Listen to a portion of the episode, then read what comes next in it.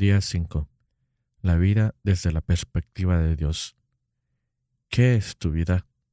Santiago 4, 14. No vemos las cosas como son, las vemos de acuerdo con nuestro modo de ser. Anais Nin. La manera en que ves tu vida modela tu vida. La manera en que defines tu vida determina tu destino. Tu manera de ver las cosas influirá en cómo empleas tu tiempo, tu dinero, tus talentos y cómo valoras tus relaciones. Una de las formas de entender a los demás es preguntándoles, ¿cómo defines tu vida? Te darás cuenta de que hay tantas respuestas diferentes como tantas sean las personas a las que les preguntes. Me han dicho que la vida es como un circo, un campo de minas, una montaña rusa, un rompecabezas, una sinfonía, un viaje y un baile. La gente afirma, la vida es un carrusel. Unas veces estás arriba y otras abajo, y a veces das vueltas y vueltas. O la vida es una bicicleta de 10 velocidades, y algunas nunca las usamos. O la vida es un juego de cartas y tienes que jugar la mano que te den. Si te pidiera que dibujaras un cuadro de tu vida, ¿qué imagen te vendría en la mente? Esa imagen es una metáfora de tu vida. Es la manera de ver la vida que has tenido, consciente o inconsciente. Es tu propia descripción de cómo funciona la vida y qué esperas de ella. La gente expresa a menudo la perspectiva de sus vidas en la forma de vestir, las joyas, los automóviles, los peinados, los adhesivos en los parachoques e incluso los tatuajes. Tu perspectiva silente influye en tu vivir más de lo que te imaginas. Ella determina tus expectativas, tus valores, tus relaciones, tus metas y tus prioridades. Por ejemplo, si crees que la vida es una parranda, entonces tu valor primordial en la vida será pasarla bien. Si ves la vida como una carrera, le darás valor a la velocidad y es posible que siempre andes deprisa.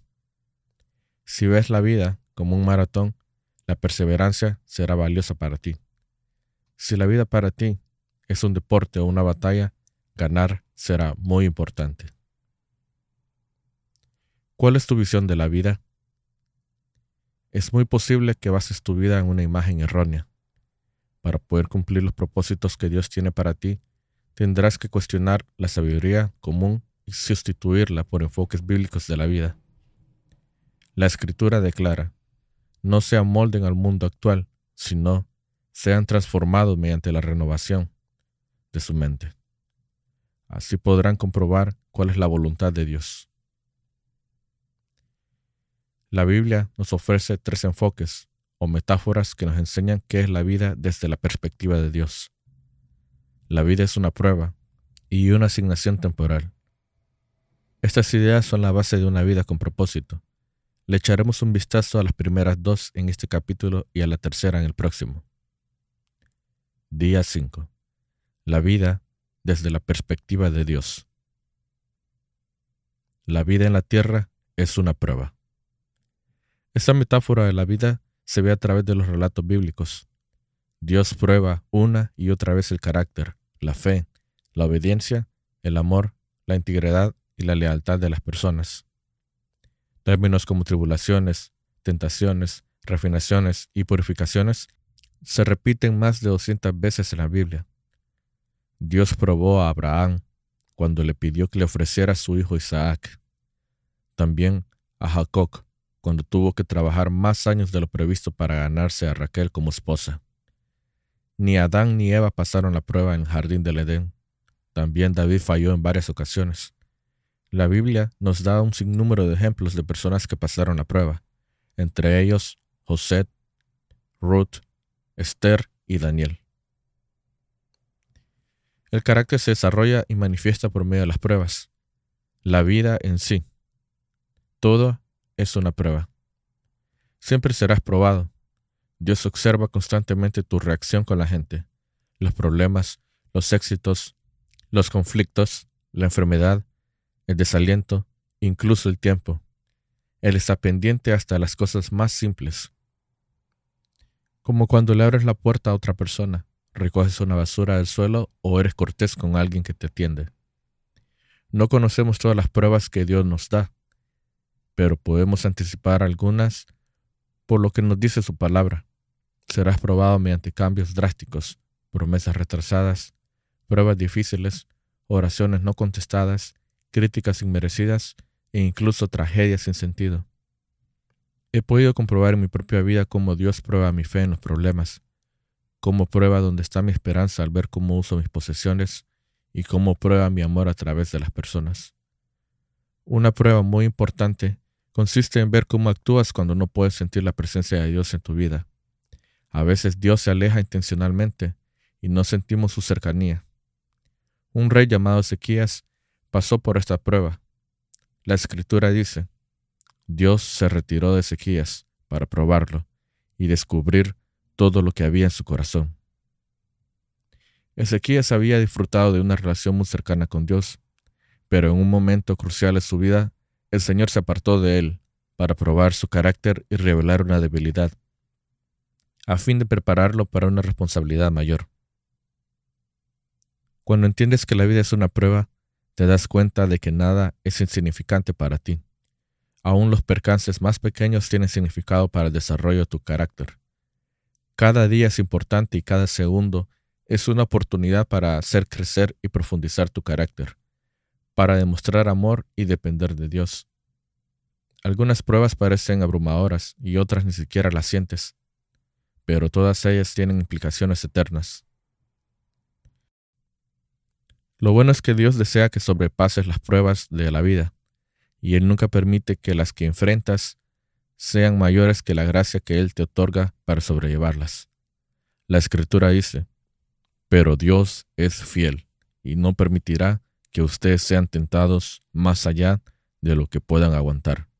Más bien, cuando llegue la tentación, Él les dará también una salida a fin de que puedan resistir. Cada vez que superas una prueba, Dios toma nota y hace planes para recompensarte en la eternidad.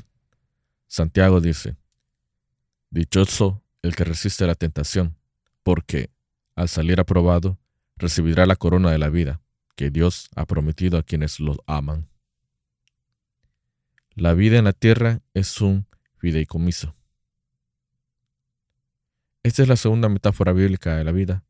Nuestro tiempo en la tierra, nuestro ímpetu, inteligencia, oportunidades, relaciones y recursos son todos dones que Dios nos ha confiado para cuidar y administrar.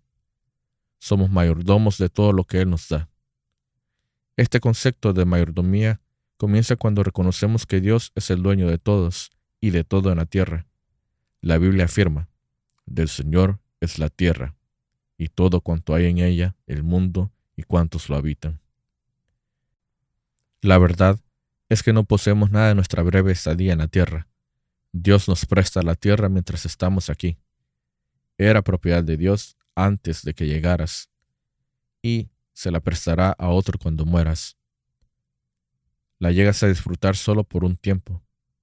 Cuando Dios creó a Adán y Eva, les entregó el cuidado de su creación y los nombró administradores de su propiedad.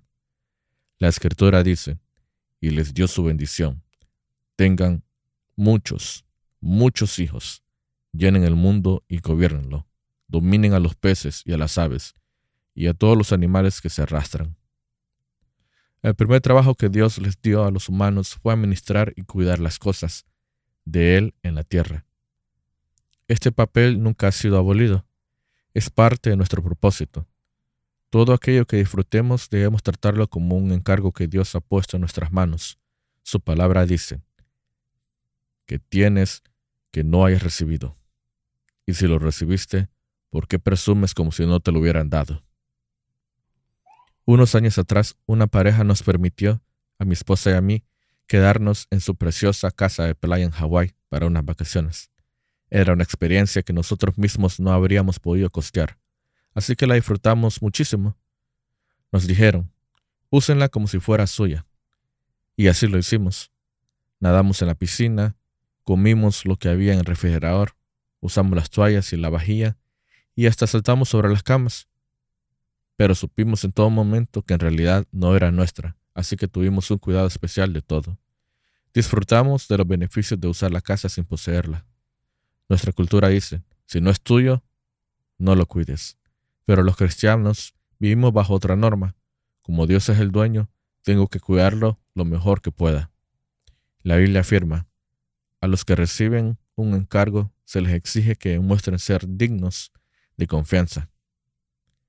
Jesús en muchas ocasiones se refirió a la vida como un encargo que se nos ha entregado y narró muchas historias para ilustrar esa responsabilidad hacia Dios. En el relato de los talentos, un hombre de negocios confía sus riquezas a sus siervos. Al regresar, evalúa la responsabilidad de cada siervo y los recompensa equitativamente. El dueño dice, Hiciste bien, siervo bueno y fiel. En lo poco has sido fiel. Te pondré a cargo de mucho más. Ven a compartir la felicidad de tu Señor. Al fin de tu vida en la tierra serás evaluado y recompensado, de acuerdo con la manera en que uses lo que Dios te confió. Eso significa todo lo que hagas. Hasta las tareas más simples tienen repercusión eterna. Si todo lo tratas como un encargo, con responsabilidad, Dios promete tres recompensas en la eternidad. La primera, Dios te dará su aprobación y te dirá, buen trabajo, bien hecho. Segundo, se te dará un ascenso y una responsabilidad mayor en la eternidad. Te pondré a cargo de muchas cosas. Entonces serás honrado con un festejo. Ven y comparte la felicidad del Maestro.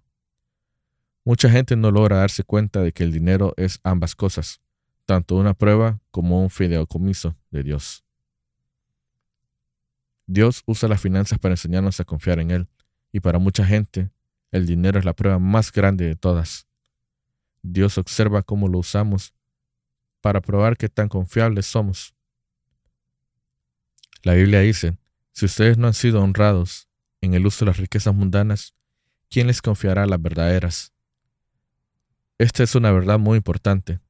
Dios dice que hay una relación directa entre el uso de mi dinero y la calidad de mi vida espiritual.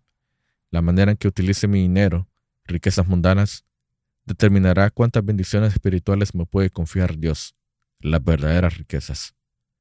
Permíteme preguntarte, ¿será que la manera en que manejas tu dinero está evitando que Dios pueda obrar más en tu vida? ¿Se te pueden confiar riquezas espirituales? Jesús declaró, a todo el que se le ha dado mucho, se le exigirá mucho, y el que se le ha confiado mucho, se le pedirá aún más. La vida es una prueba y un encargo, y cuanto más Dios te da, más responsable espera que seas. Día 5. Pensando en mi propósito. Punto de reflexión. La vida es una prueba y un fideicomiso. Versículo para recordar. El que es honesto en lo poco, también lo será en lo mucho. Lucas 16, 10. Pregunta para considerar. ¿Qué me ha ocurrido recientemente ahora que veo que era una prueba de Dios. ¿Cuáles son las cosas más grandes que Dios me ha confiado?